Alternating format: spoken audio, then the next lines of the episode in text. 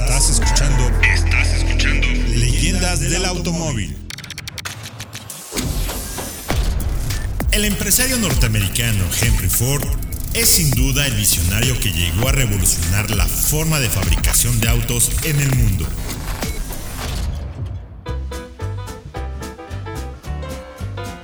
Tras haber recibido solo una educación elemental, se formó como técnico maquinista en la industria de Detroit. Tan pronto como los alemanes Daimler y Benz empezaron a lanzar al mercado los primeros automóviles hacia 1885, Ford se interesó por el invento y empezó a construir sus propios prototipos.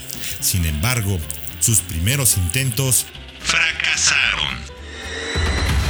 No alcanzó el éxito hasta su tercer proyecto empresarial, lanzado en 1903, la Ford Motor Company. Consistía en fabricar automóviles sencillos y baratos destinados al consumo masivo de la familia mediana americana. Hasta entonces, el automóvil había sido un objeto de fabricación artesanal y de coste prohibitivo, destinado a un público muy limitado. Con su modelo T, Henry Ford puso el automóvil al alcance de las clases medias, introduciéndolo en la era del consumo en masa. Con ello, contribuyó a alterar drásticamente los hábitos de vida y de trabajo de las ciudades, haciendo aparecer la civilización del automóvil del siglo XX. La clave del éxito de Ford residía en su procedimiento para reducir los costes de fabricación.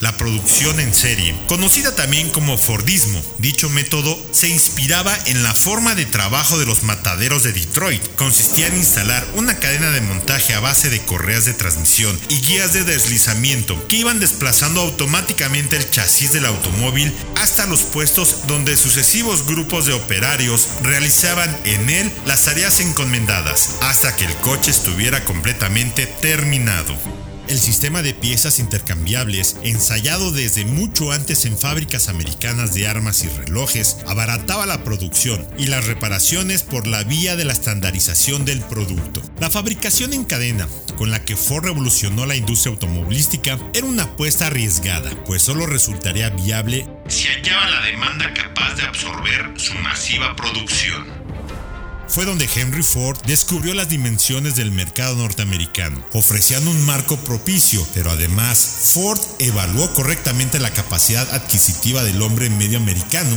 a las puertas de la sociedad de consumo. Siempre que existiera esa demanda, la fabricación en cadena permitía ahorrar pérdidas de tiempo de trabajo, cada operación quedaba compartimentada en una sucesión de tareas mecánicas y repetitivas, con lo que dejaba de tener valor las cualificaciones técnicas o artesanales de los obreros. Y la industria naciente podía aprovechar mejor la mano de obra, sin cualificación de inmigrantes que arribaban masivamente a Estados Unidos cada año.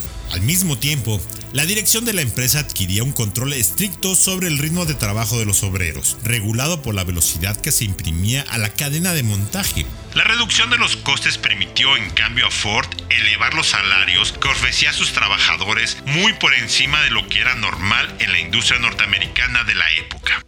Con su famoso salario de 5 dólares diarios, se aseguró una plantilla satisfecha y nada conflictiva, a lo que podía imponer normas de conducta estrictas dentro y fuera de la fábrica, vigilando su vida privada.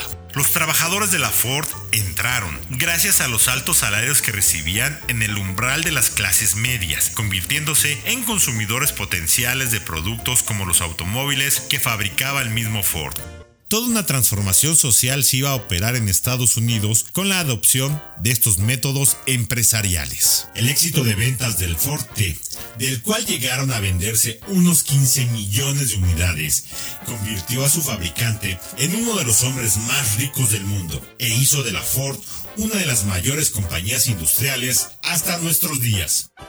Henry Ford, fiel a sus ideas sobre la competencia y el libre mercado, no intentó monopolizar sus hallazgos en materia de organización empresarial, sino que intentó darle la máxima difusión en consecuencia. No tardaron en surgirle competidores dentro de la industria automovilística y pronto la fabricación en cadena se extendió a otros sectores y países, abriendo una nueva era en la historia de la industria.